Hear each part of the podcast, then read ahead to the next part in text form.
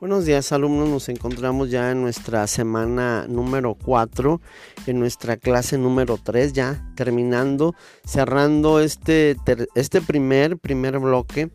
Eh, es muy interesante ver cómo eh, estamos terminando y cómo estamos aprendiendo. El día de hoy vamos a, a checar el movimiento de traslación el cual eh, además de girar sobre su propio eje, la Tierra gira alrededor del Sol, fíjense, la Tierra gira alrededor del Sol, a ese movimiento se le llama traslación. Eh, su duración es de 365 días, 5 horas y 48 minutos, lo que equivale a un año trópico. Bueno, sin embargo, sabemos que un año dura exactamente 365 días, que es un año civil. Por lo que las 5 horas eh, con los 48 minutos restantes se van acumulando para que cada 4 años tengamos un año bisiesto. Es decir, que dura 366 días. La velocidad eh, que la velocidad de traslación de la Tierra es de un poco más de un no 100 mil kilómetros por hora 100 mil kilómetros por hora la trayectoria que describe nuestro planeta es la de una órbita elíptica donde el Sol no está precisamente en el centro de la elipse, sino que ocupa uno de sus focos. Por esa razón la Tierra no está siempre en la misma distancia con respecto del Sol. Esto se afirma en la primera ley de Kepler. La distancia entre ambos astros cambia conforme transcurre el año, cuyo momento de máxima cercanía se denomina afelio y el de máxima lejanía perihelio.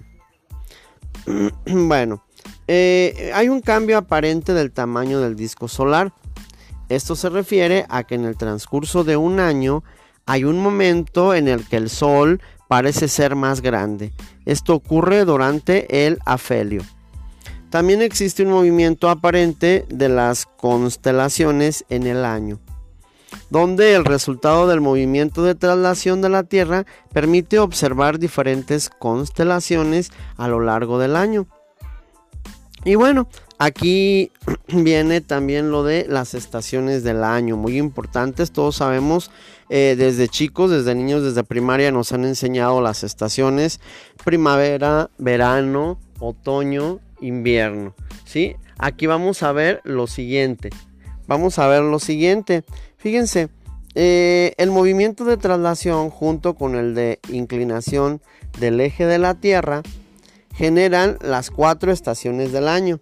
Como ya lo había dicho, primavera, verano, otoño e invierno. Dichos movimientos, principalmente el de la inclinación, propician que tanto el hemisferio norte como el sur reciban diferentes cantidades de radiación solar a lo largo del año. Esto último trae como consecuencias cambios de temperatura, que a su vez influyen en las lluvias, en los vientos, en el comportamiento de la vegetación, de la fauna y por consiguiente de las actividades humanas. ¿Sí? El inicio y fin de las estaciones está marcado por los solsticios y equinoccios.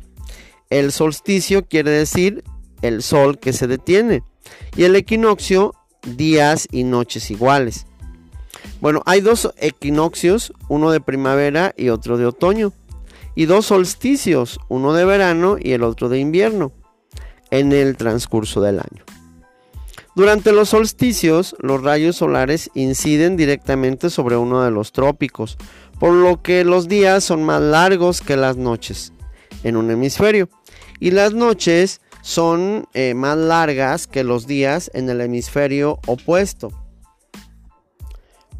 bueno, el solsticio de verano e invierno en el hemisferio norte ocurre el 21 de junio y el 21 de diciembre, respectivamente, mientras que en el hemisferio sur se presenta a la inversa.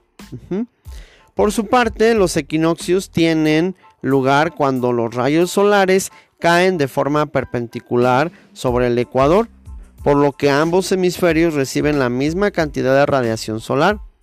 Así el hemisferio norte en el equinoccio de primavera ocurre el 21 de marzo y el de otoño el 23 de septiembre, mientras que en el hemisferio sur sucede de manera contraria. Fíjense qué interesante, no porque ahora, por ejemplo, nosotros ahorita en, nuestra región, por ejemplo en México, estamos en cierta estación del año, por ejemplo en, otoño, eh, vamos a decir que en todos los lugares del mundo eh, es otoño. Recuerden que mientras en un lugar puede ser primavera, en otro lugar es el invierno. Todo esto es en relación a los movimientos de eh, traslación de la Tierra. ¿sí? Entonces vamos a descubrir que no solo, que no en todos los, lugares existen las mismas estaciones del año. Mientras hoy para nosotros puede ser otoño, decíamos, o mm, invierno, eh, para en otros lugares puede ser primavera, ¿sí? O así sucesivamente. Bueno muchachos, me dio mucho gusto estar con ustedes. Recuerden que en nuestro cuadernillo nos podemos estar apoyando. Eh, estos temas los encontramos en la página de la 15 a la 17, donde también eh, se nos muestra una actividad la cual vamos a ir realizando. Eh, nos vemos la siguiente clase y esperemos que tengamos todas las actividades de nuestro, de nuestro primer bloque, ya que se, se van a empezar a anunciar los exámenes de, para cerrar nuestro bloque número uno. Muchísimas gracias, joven.